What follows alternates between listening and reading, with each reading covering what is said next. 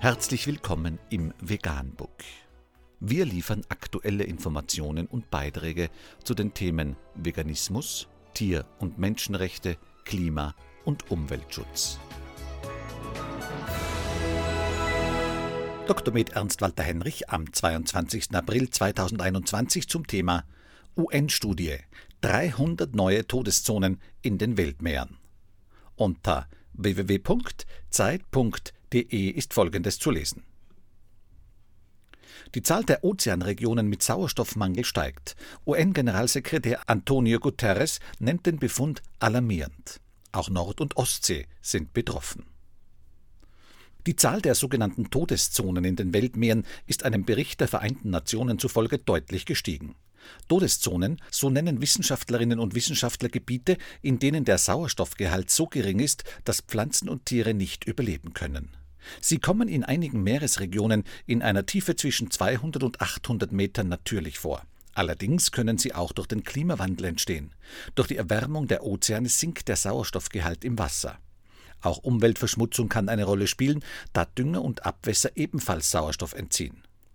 Die Zahl dieser Zonen sei von 2008 bis 2019 von mehr als 400 auf etwa 700 gestiegen, heißt es im zweiten World Ocean Assessment zum Zustand der Meere, den die UN in New York vorgestellt hat. Besonders betroffen sind demnach neben dem Golf von Mexiko und dem südchinesischen Meer auch die Ost- und die Nordsee. Eine Ursache sind Algenblüten. Nach dem Absterben sinken die Algen langsam nach unten und werden dabei von Bakterien abgebaut, die Sauerstoff verbrauchen. So können sich in der Tiefe riesige Zonen bilden, in denen es zeitweise kaum mehr Sauerstoff im Wasser gibt. Die Ableitung von Nährstoffen wie etwa Stickstoff und Phosphor, die in der Landwirtschaft eingesetzt werden, in die Meere begünstigt solche Algenblüten. Die UN sehen eine Tendenz zur weiteren Verschlechterung der Lage. Es wird geschätzt, dass sich der menschengemachte Stickstoffeintrag an den Küsten in der ersten Hälfte des 21. Jahrhunderts verdoppeln wird, heißt es in dem Bericht. Zudem hätten durch den Klimawandel steigende Wassertemperaturen einen negativen Einfluss. UN-Generalsekretär Antonio Guterres nannte die Befunde im Bericht alarmierend. Die Belastungen durch menschliche Aktivitäten strapazieren weiterhin die Ozeane, zerstören wichtige Lebensräume wie Mangrovenwälder und Korallenriffe und behindern deren Fähigkeit, die Auswirkungen des Klimawandels zu bewältigen, teilte er mit. Guterres betonte die Rolle des CO2-Ausstoßes, durch den biologische Vielfalt in den Meeren zerstört und Küstenabschnitte wegen des steigenden Wasserspiegels bedroht würden. Eine positive Entwicklung sehen die Vereinten Nationen unterdessen bei der Anzahl der Vorfälle mit Schiffen.